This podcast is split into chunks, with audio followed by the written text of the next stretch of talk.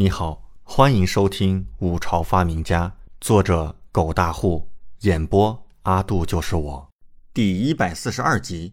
钱是万能的。赵菲儿眼眸微动，看过来疑惑道：“帮手？”李准点头，轻轻握住他的皓白玉腕，后者单手拿着一碗酒，瞬间便是面红耳赤，满脸羞红，美眸看了一眼被李准握住的手腕，却是并未挣脱。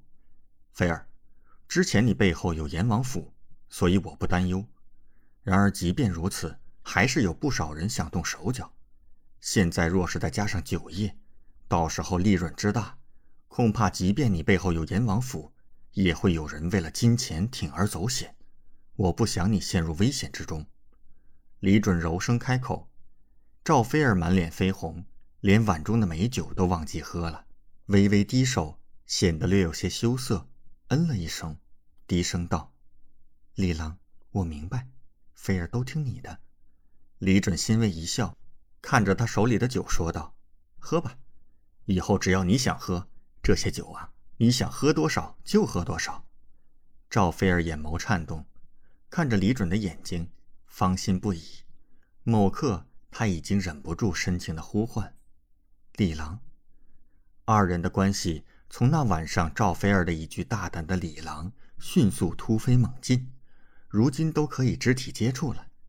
李准微笑看着他，轻轻抚摸着他的脸颊，后者一脸羞红而享受。这酒要开始售卖，需要再等段时间。我之前酿造的那批酒只是拿来实验的，量不多，不够拿来开业。趁重新酿造这段时间，我会给你安排妥当。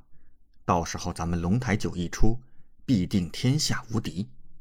咱们的龙台，嗯，赵菲儿目光深情，连连点头，甚是乖巧。李准拿来的那坛酒，终究是被赵菲儿这个馋猫逐渐喝完，然后他笑颜如花，傻傻的笑着，拉着李准的手，一遍又一遍的喊着：“李郎，李郎”，显得很是高兴开心，开心的就像个傻子一样。这个时代的一句“李郎”。相当于一句“郎君”，这是这个时代姑娘家拿来称呼心上人的。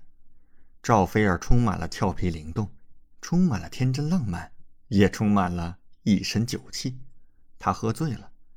李准看着桌上的空坛，又看了一眼伏在自己怀里默默念着名字的赵菲儿，满意的点头：“不错，后劲很大，妥了。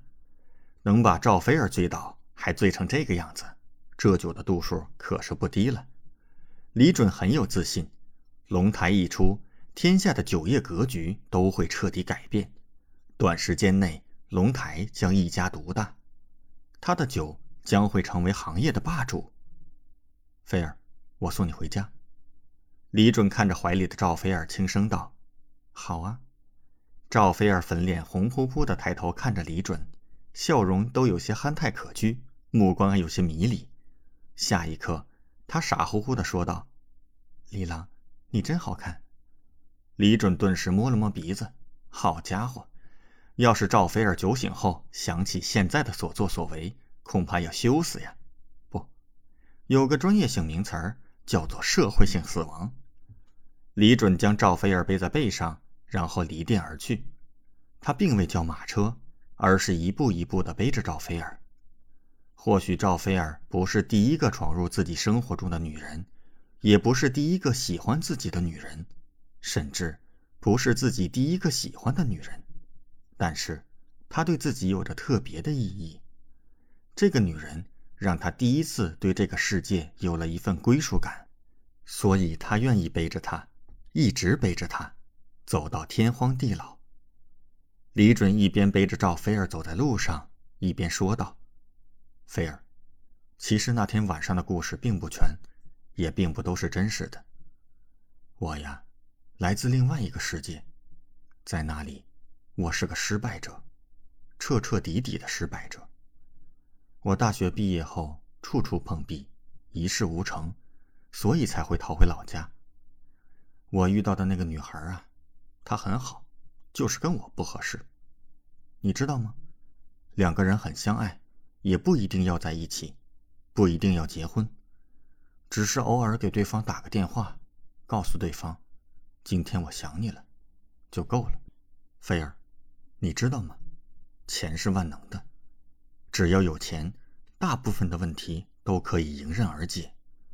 钱可以拿来买食物、衣物，可以买来命，甚至也可以买来爱情。